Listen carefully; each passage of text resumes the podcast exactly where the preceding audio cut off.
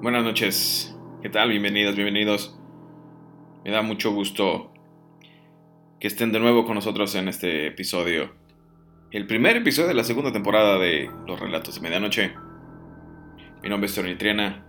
Les doy la bienvenida y una vez más les digo mucho gusto que estén aquí de nuevo con nosotros contando estas este, historias y leyendas y relatos que todo el mundo tiene que a lo mejor muchos no platican porque les da pena o si le temen un poquito al que dirán. Pero aquí este espacio es para ustedes, para que nos comenten y nos platiquen sus historias. Cualquier tipo de historias eh, paranormales que salen de lo, de lo común, de lo normal. Ya sea que un día escucharon algunos sonidos o que estos sonidos no tienen una explicación lógica porque todo este mundo de lo paranormal, no hay una ciencia cierta, no hay una verdad absoluta. Hay muchas apreciaciones en las que nosotros podemos decir, ah, bueno, esto a lo mejor pudo haber sido por esto o esto por aquello. Pero siempre hay que buscar una razón lógica para decir, ok, puede ser que el aire pues movió la puerta o la ventana se estaba un poco abierta, no sé. Ya cuando todas estas eh, opciones o situaciones están agotadas, entonces podemos decir que pues puede ser alguna situación paranormal. Como ya les he comentado una infinidad de veces, a mí me han pasado muchas cosas y les he contado algunas cuantas. Y en esta segunda, en esta segunda temporada vamos a seguir haciendo lo mismo, vamos a, a recibir llamadas y vamos a estar platicando con con conocidos y amigos y ellos nos van a estar eh, comentando sus historias.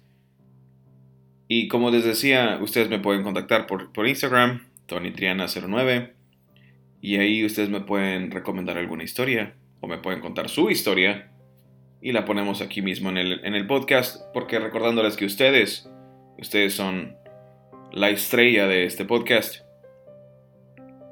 Ustedes son quienes nos cuentan sus historias este, este, espacio es para ustedes. Y sin más, el día de, eh, el día de hoy, esta noche, vamos a tener eh, una llamada. Un buen amigo. Diego nos va a estar contando una de las eh, historias que le, han platicado. vamos a estar platicando un ratito con él y él nos va a contar un par de historias, un par de relatos cortos y ya estaremos este, analizando la situación por la que ha pasado. Eh, también estaremos platicando sobre la historia de Halloween. Esta historia que muchas personas dicen saber y que dicen, ah, es que yo sé que Halloween es el diablo y... No, no todo, no, no es así. Lo vamos a estar contando. Eh, una vez más, dándoles la bienvenida todos este, vayan por sus papitas, por eh, palomitas o cualquier tipo de snack. Vayas a la sala, siéntense con sus hijos, con su familia. Aprovechando que no podemos andar en la calle, no debemos andar este, exponiéndonos. Vamos a estar en familia, escuchando los relatos de medianoche. Apágale la luz, siéntese y disfrute, que así comenzamos. Comencemos con la historia de Halloween. La historia de Halloween. Todos dicen tener una historia o la razón por la cual Halloween comenzó. Muchas personas dicen que es el diablo, que, incita cosas malas. Pero en realidad los que incitan cosas malas es la gente. La, historia del Halloween se trata de una tradición de origen celta para festejar el fin de verano y las cosechas eh, irlandesas. Halloween que en su significado en inglés es All Hallows Eve, eh, que podría interpretarse un poco como el día de, todos los que no están, un poco como lo que tenemos aquí en México que se llama Día de Muertos, de una forma diferente, una forma similar tal vez, pero es haciendo semblanza a esto mismo. Es una historia eh, muy, muy complicada a veces porque la gente dice que ellos saben, ellos saben la, historia correcta. Y esta fiesta es una, fiesta de origen pagano, que se celebra en la noche del 31 de octubre. eh, y que tiene sus raíces en el antiguo festival celta conocido como Samhain o Samhain,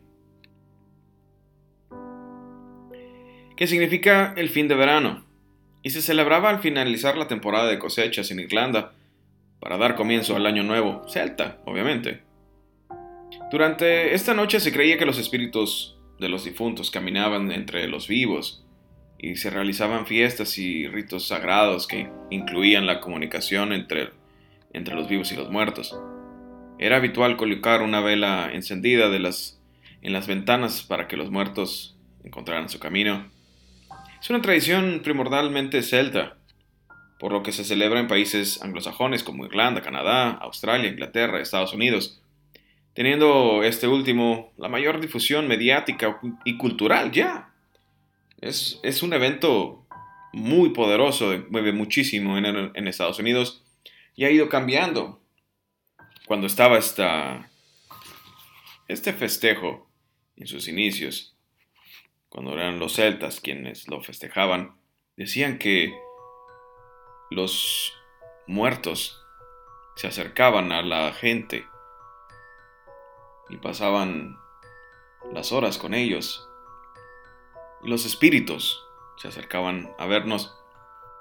Y también decían que los vivos y los muertos se mezclaban e incluso los vivos se llegaban a perder en el otro mundo y los muertos en, en este mundo. Una de las cosas que siempre sucedían también es que estas fogatas que hacían los celtas atraían un, viejo conocido del Halloween, los murciélagos. Que en esos años no había forma de cómo ver murciélagos más que en una fogata. Todos sabemos que los murciélagos cargan con muchos tipos de virus y incluso la rabia. También una tradición pagana que hacían los romanos paganos era el 13 de mayo, llamado Lemuria, en el cual ellos decían que los muertos, los, espíritus de los muertos, venían a asustar a todos, y para calmarlos los llevaban panecillos o comida y vertían leche sobre sus tumbas. El cristianismo lo adoptó y lo, transformó en el Día de Todos los Santos. Y de ahí, a pasar el tiempo, el mismo cristianismo movió este día hasta el día primero de noviembre. Como ya les decía, All Hallows Eve, o la noche de los que ya no están, se movió para esa fecha, ya que el Samhain, o esta tradición eh, celta, caía el 31 de octubre, un día antes tratando de minimizar este festejo. Y no solo eso, la iglesia todavía aparte agregó un día más, el día 2 de noviembre, para honrar a todos los muertos. Entonces, para las personas que dicen que el, el Halloween es algo pagano o del diablo, vamos a decir, díganle que no, porque así no fue.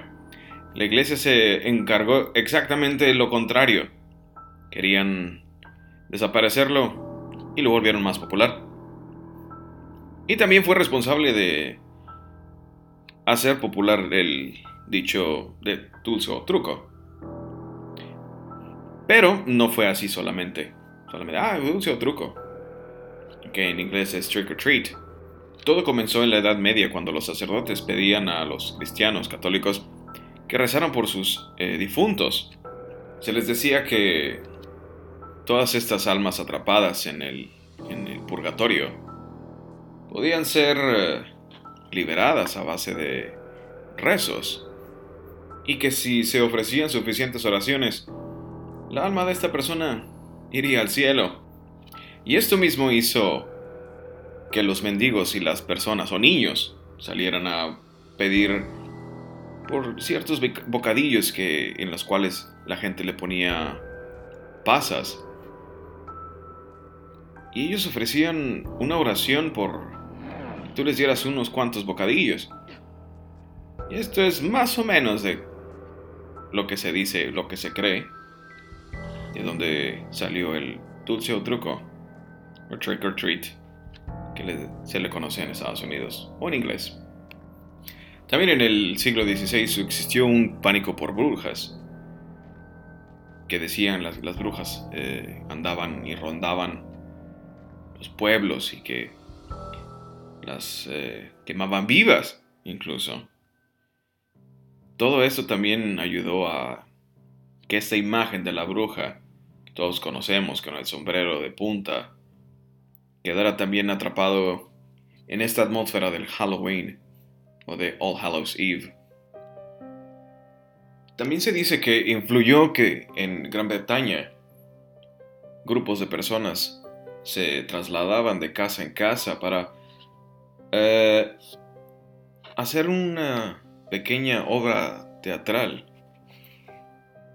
Pero estas mismas personas portaban máscaras y eh, un poco como vestidos de una manera distinta de como normalmente se vestirían y eran recompensados con comida. esa es otra también de las cosas que han perdurado. Por eso es que la gente ha ido tomando esto de vestirse de algo completamente de lo cual no eres. Y la gente lo ha utilizado para vestirse como fantasmas, monstruos, zombies, vampiros y demás cosas. Pero se preguntarán, ¿cómo cómo llegó a, Estados Unidos, que fue el primer lugar donde se festejó el Halloween en este continente, llegó a causa de que los puritanos, colonizadores de Estados Unidos, trataban de ocultar y trataban de matar cualquier eh, tradición o festejo de la gente que no estuviera dentro de la iglesia. Y los mismos fueron víctimas de sus propias eh, fechorías, porque la gente empezó a aceptar cosas que eh, no iban con los puritanos. Entonces, alguna vez alguien trajo una, un festejo de Guy Fawkes, quien intentó hacer explotar una Cámara de Diputados en, Inglaterra. Se volvió eh, popular por lo mismo, después de haber sido colgado eh, al un año después de, haber sido colgado, la gente se burlaba de lo mismo y la gente siguió festejando de esta forma, pero se salía de control. Y pues encontró su camino hacia Estados Unidos.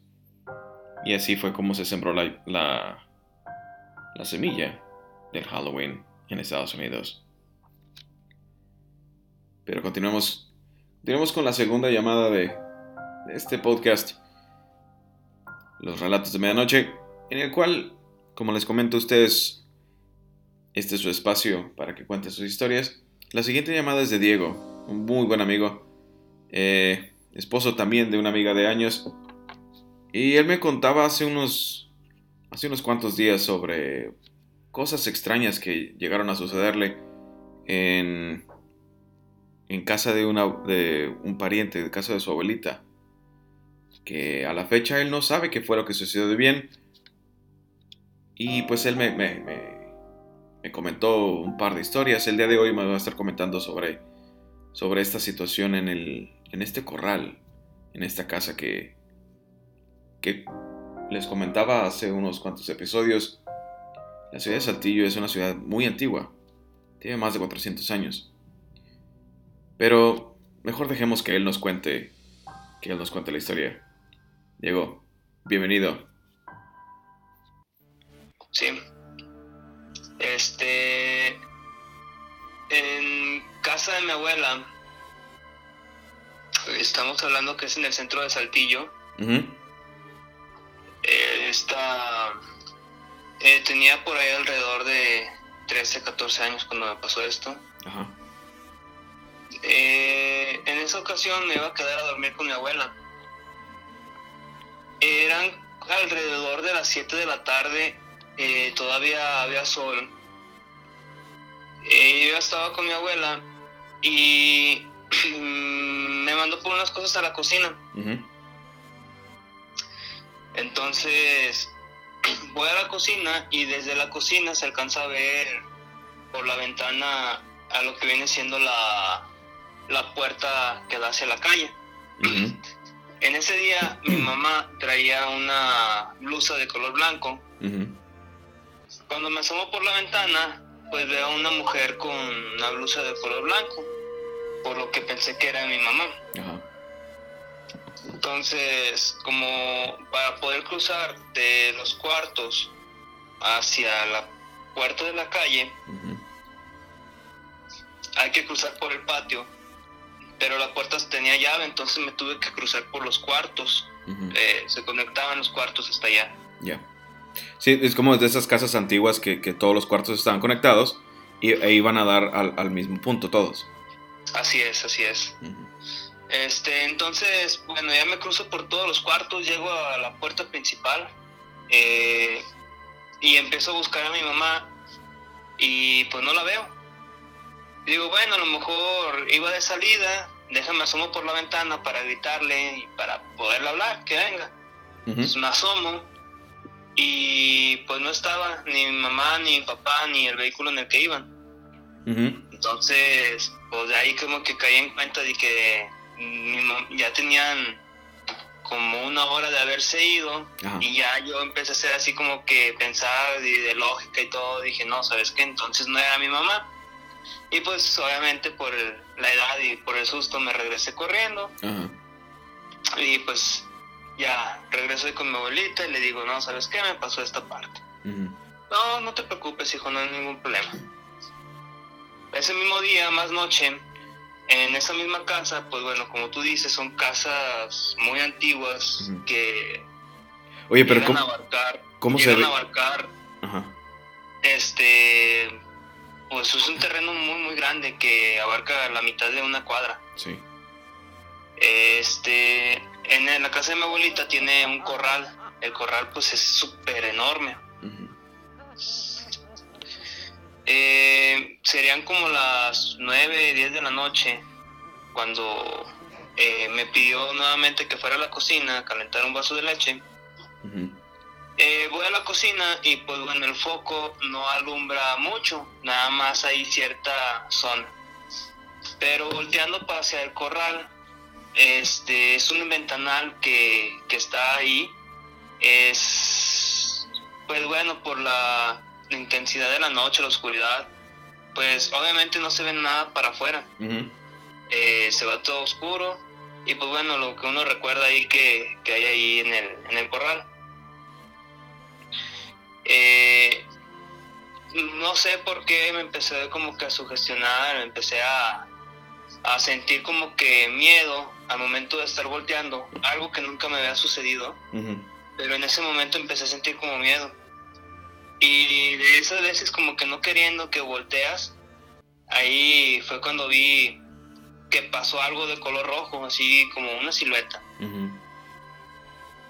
Me asusté en el momento, pero pensé, estoy sugestionado, no, no hay problema, o sea, soy yo mismo.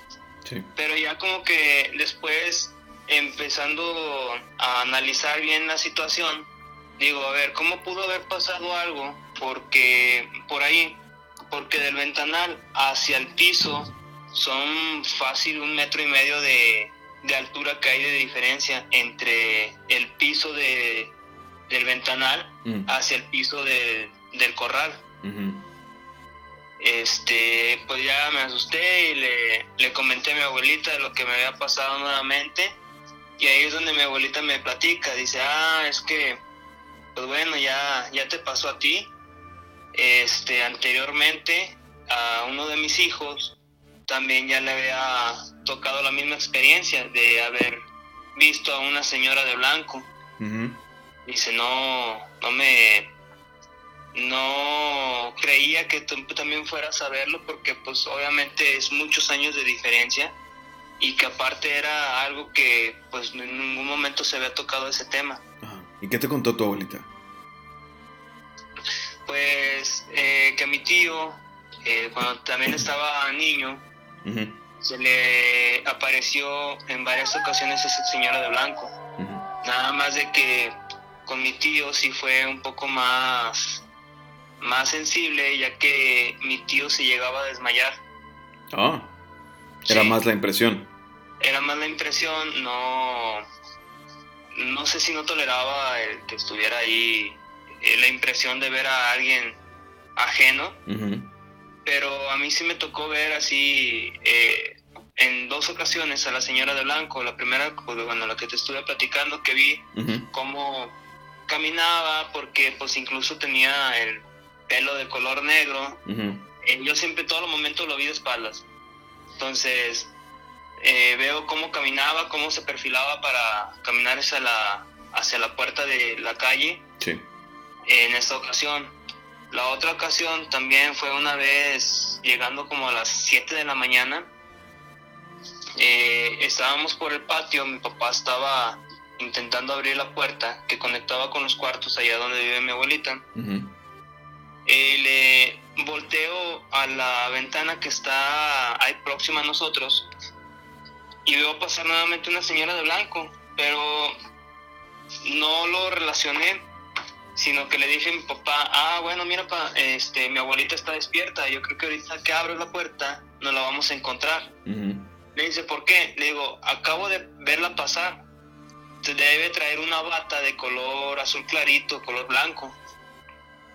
Y, pero nuevamente cayendo en ya analizar bien la situación, veo que esta, la señora de blanco, pasó muy rápido. Para ese entonces mi abuelita eh, no podía caminar rápido ya que había sufrido una caída y una fractura en la, en la cadera. Estaba lastimada. Por lo cual utilizaba un andador para poder caminar. Y obviamente pues no caminaba rápido. Entonces mi papá abre la puerta, veo que no hay nadie. Mi papá se va por delante, directo al cuarto de mi abuelita. Y yo me voy detrás de él. Cuando veo que mi papá regresa del cuarto, se me queda viendo así muy extrañado y le digo, ¿verdad que sí estaba despierta? Y me dice, no, tu abuelita está bien dormida y trae una bata de color café chocolate. Entonces ahí fue donde ya nos quedamos todos así de que, pues bueno, ¿qué está pasando aquí? No, digo, esas fueron las únicas dos veces en que se manifestó. No, ya nuevamente no ha, no ha ocurrido que la vuelva a ver, al menos yo o alguna otra persona. ¿No les han comentado que, que la han visto alguna otra vez? No. Pero ¿cómo, cómo se veía la señora? ¿Se veía normal? ¿Se veía eh, sí, diferente? normal. Este, en las dos ocasiones, como te digo, eh, pues es una, una mujer de estatura promedio entre unos 50 a unos 60 de estatura, con el cabello de color negro. Eh, te digo, la primera vez sí lo relacioné con que era mi mamá porque pues mi mamá también tiene el cabello color negro. Este, y bueno, por la descripción de ese día que tenía la blusa de color blanco, pues por eso eh, lo relacioné con mi mamá. En la segunda ocasión, recuerdo haber visto eh, la misma descripción, nada más de que no lo relacioné muy bien con el cabello porque mi abuelita es el cabello completamente blanco. Si no, yo me fui eh, siempre por la vestimenta, que era de color como blanco o color claro. Este, en sí nunca pude ver si su rostro o algo. Eh, nada más era la parte del torso lo que se alcanzaba a mirar. Oye, ¿y esta silueta roja que me comentabas que habías visto? Ah, sí, también. Bueno, este. Esa vez sí fue un poco. Un poco extraño, porque, como te digo, fue la la silueta que vi pasar, en todo momento sí se me semejaba una silueta de una persona porque se veía muy definido los hombros. Sí. No alcancé a ver algún rostro, no alcancé a ver realmente ah, bien cómo... Eh, no te lo puedo describir muy bien, vaya. Porque, te digo, pasó a una velocidad eh, rápida, pero sí lo alcancé, eh, la velocidad con la que pasó sí lo alcancé a, mirar cómo pasaba, cómo aparecía por el, un extremo hacia el otro del ventanal. Sí. Me extrañó demasiado y obviamente me asusté porque, bueno, dentro de la noche, o sea, la intensidad de la noche, siendo el corral y por lo que estaba sintiendo en ese momento, sí me sacó un, un susto. Bastante el Haberlo, el, haberlo visto de esa manera. Este, como te digo, empecé a pensar de que no, bueno, es sugestión mía y todo. Pero luego ya me puse a ver, digo, no, o sea, es una altura de este muy, muy, muy alta, es uno, uno y medio de, de diferencia entre altura de pisos. Y la parte que yo vi sí fue mm, todo el torso, todo el torso hacia la cabeza y se veía a la altura, caminando a la altura del ventanal. Entonces, por lo que puedo interpretar que era algo muy grande. como si fuera una persona, pero muy alta. Muy, muy alta. porque estamos hablando que es uno y medio, más aparte lo que medía de, del torso hacia arriba para que se alcanzara a ver muy. se viera claro, ajá muy bien, muy claro, vaya. Entonces, sí, realmente eso es un... Ya después de, esa, de esas situaciones ya no volví a estar ahí con mi, con mi abuelita. Este, hasta la fecha mi abuelita vive ahí. Eh, ella me ha comentado que ha, que ha escuchado pasos en el techo, que de repente como que como que escucha cosas en el corral, pero pues bueno, ya tiene 80 años mi abuelito, entonces muchas cosas ya no, le, decimos que ya no oye cosas así, porque por lo mismo nadie ya se ha querido quedar en esa casa. Ajá. Sí. Entonces solamente a ti y a un, tío tuyo son los que han visto a esta señora que, me comentas. Eh, ¿Quién más ha visto la, la sombra roja? Nadie más, solamente yo. Bueno, hasta ahorita que yo soy el que he estado comentando ahí, nadie más ha coincidido con que hayan visto algo diferente. Mi tío, mm, creo que entre 5 o 6 años fue cuando vio esta persona, la señora de blanco. Sí. Pero, como te comentaba, mi tío eh, se desmayaba. Sí. No sé si por la impresión o porque sentía algo diferente, pero esto no es algo que me lo haya contado él, me lo contó mi abuelita. Que ella fue la que, pues, cuando volvía en sí mi tío, le preguntaba por qué, qué sientes o algo. Dice, es que veía una señora de blanco y de repente ya sentía que, que veía todo negro y hasta que volvió a despertar y ya estaba contigo. Pero sí, a mí no, en ningún momento llegué a sentir algo así diferente, más que cuando lo veía y, no lo relacionaba con algo de miedo en ese momento, sino que siempre lo relacioné con que, ah, es que era mi mamá, ah, es que era mi abuelita. Claro, y en ese momento, pues uno siendo más joven, eh, pues un niño, lo primero que piensas es, es alguna otra persona, es mi abuelita, es mi mamá, es algún familiar. No te vas luego, luego por el, ah, es algo fuera de lo normal, es un fantasma, es un espíritu, es alguien que, anda rondando. No lo piensas porque estás pensando en, ah, pues mi abuelita es, algún, es alguna persona que anda aquí dentro de la casa y no le tomas mucha importancia. Hasta que a veces sí llegan, esta, por ejemplo, esa sombra roja que dices, pues sí, no es este tan común ver una sombra roja y menos de ese tamaño que comentas, que debe haber sido una persona muy muy alta para que pueda, eh, para que pudiera eh, verse completamente. Así es, sí. de hecho, pues bueno, este, ahí en, como te digo, el corral es un terreno muy amplio. Este, recuerdo que de niño jugaba ahí con mis primos, este, empezábamos a, a escarbar ahí jugando, de que, ah, pues vamos a jugar a esto, al otro, empezamos a escarbar y empezamos a sacar así esqueletos. Ajá. Esqueletos de animales. Eh, y pues bueno, ya en, prácticamente ya eran los puros huesos, no, no llegamos a encontrar alguno en algún estado de putrefacción o así. No, ya están los puros huesos, por lo que puedo pensar que ya tenían demasiado tiempo ahí. Claro. Eh, mi abuelita nunca fue de tener animales, entonces mi abuelita tiene alrededor de 60 años en esa casa. Este, por ahí como colinda eh, con otras casas, eh, lo que hicieron fue dividirlas por, por los muros de adobe. Pero con el tiempo se han ido cayendo estos muros de adobe y se alcanzan a ver así como las anteriores construcciones que pues bueno son muy muy viejas las las casas o el tipo de, de construcción. También puedes notar que es de un una figura o un estilo muy viejo. Sí.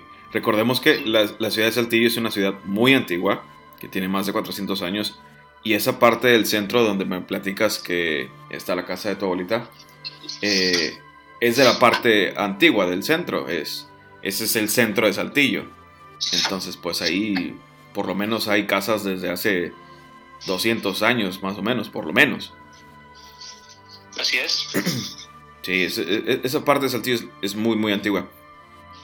Y creo que por ahí está la, la escuela eh, la Narváez, que también, también cuentan.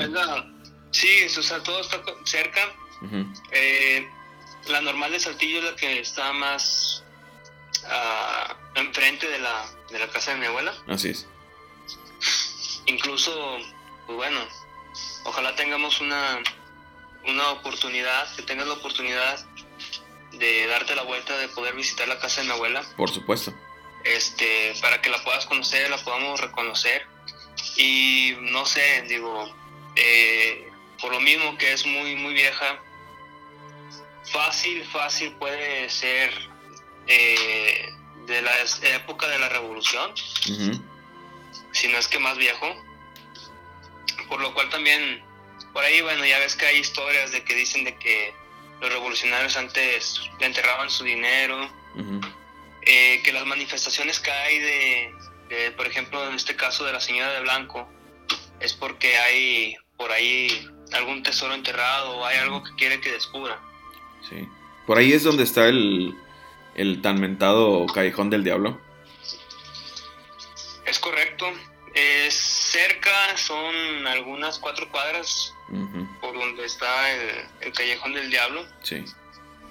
Sí, llegué a eh, escuchar alguna vez eh, en Saltillo que me comentaban la, leyenda del Callejón, del Callejón del Diablo eh, y la, taconera, pero la taconera un era un poco más para arriba, para hacia la calle de... ¿Cómo se llama esta calle? Donde está la que topa en la central, en la Alameda no me acuerdo muy bien, pero eh, en esa calle por ahí, por, eh, es cerca de todo eso, porque como comentamos, todo es, eh, esa zona es la, zona antigua de Saltillo. Así es, así es, todo lo que viene siendo alrededor de la Alameda es el punto de los más antiguos que hay en Saltillo. No, pues este, algún, en alguna ocasión que tengamos una, una chance, nos damos una vuelta para, para allá, para, para Saltillo y visitar la casa conocerla y, ver, eh, pues ver qué, puede llegar a suceder alguna cosa. No, no, no vamos a andar buscando que se manifiesten o así, pero a veces estas energías se manifiestan y pues ya veremos qué, puede llegar a pasar. Así es, de hecho, bueno, algún día que me arme de valor quisiera llegar a, a mostrarle a alguien o poder investigar más allá. Eh, no sé si sepas, en la ciudad de Saltillo eh, hay una historia donde dice que todo el centro de Saltillo está unido por túneles. Sí, todos estos van a conectar pues con las diferentes iglesias que hay ahí alrededor del centro de, Saltillo. El principal, pues bueno, todos van a dar con la catedral de ahí se deriva cada uno de los túneles. Cerca de la casa de mi abuela, algunas dos, tres cuadras, está la, la el santuario de Guadalupe. Una vez recuerdo escarbando de niño ahí con alguno de mis primos, llegamos a ver una, una, como un piso de ladrillos, que se nos hizo muy extraño porque si por sí ya, eh, ya estaba en un terreno, como te digo, de la casa, el corral, el corral está a un desnivel más o menos de 1.5 metros. Todavía nosotros nos pusimos a escarbar eh, jugando y vimos que todo, todo debajo de toda esa tierra, que era también como un metro aproximadamente de tierra lo que quitamos, vimos este piso y nos llamó mucho la atención porque pues bueno es una casa en la cual pues no puede haber que se le pueda meter tierra o, tierra en esa cantidad. Empezamos a escarbar más y vimos cómo empezaba a hacerse como una curva esa, ese piso que nosotros estábamos viendo. Nosotros no le tomamos tanta importancia en ese entonces, seguimos jugando y volvimos a tapar el pozo. Hasta tiempo después que estábamos haciendo por ahí una para poder este plantar unos árboles, nuevamente salió el tema porque volvimos a dar con ese piso. Estaba con mi papá y le digo, oye, yo me acuerdo que hace unos años vimos este piso. E incluso el piso, si nos vamos para aquel lado, se va a ver donde empieza a ser como una curvatura. Y mi papá me dice, mira, ¿sabes qué? Hasta aquí vamos a dejarle, vamos a volverlo a tapar, porque probablemente sea uno de los túneles que, pues bueno, está pasando por aquí abajo de la casa. Pero mi papá me dijo en ese entonces que no tenía el valor como para poder este ver algo más allá de lo que nosotros no, no conocemos o no queremos saber. Claro. Sí. Sí, porque eh, estos túneles tienen cientos de años y eh, no sería buena idea. Y aparte que es peligroso porque pones en riesgo tu, tu, integridad, te puedes llegar a caer, se colapsa, te caes y pues no hay quien te saque. Así es, así es. Entonces, digo, realmente sí es muy muy poco conocido que realmente el ver la, extensión o hasta dónde pueden llegar o con qué pueden conectar esos túneles.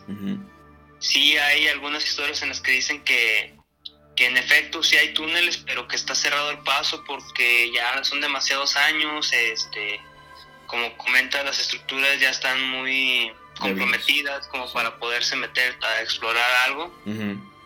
Pero pues bueno, vaya, si probablemente ahí hay un túnel debajo de, la casa de mi abuela y pues podemos encontrar algunas otras cosas de las que nosotros no hayamos tenido el conocimiento. Claro.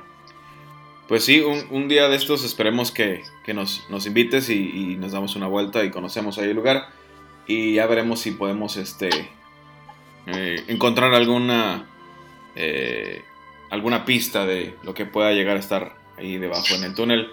Eh, y pues agradeciéndote que nos hayas contado esta historia y, y apenas tengamos una oportunidad para Saltillo, esperamos que, que vaya poder ir a visitar esta casa y cualquier historia que nos quieras contar, este, aquí está, es tu espacio para contar cualquier historia.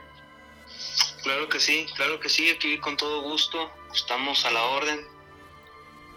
Este, y cuando te dé la vuelta por acá, pues bueno, con todo gusto podemos llevarte ahí a la, a la casa de mi abuela donde ha salido esta experiencia de la señora de Blanco. muy bien, perfecto, me parece perfecto. Muchas gracias. No, gracias a ti. Vaya, qué situación, ¿verdad? Ver una señora que está dentro de tu casa, pero no es ningún pariente. Es algo. Es algo impresionante que puede llegar a pasarnos a cualquiera. Agradeciendo su atención en este primer episodio de la segunda temporada de los Relatos de Medianoche. Mi nombre es Tony Triana. Les agradezco su atención una vez más. Y solo les digo que, que tengan una noche, una noche escalofriante. Hasta luego.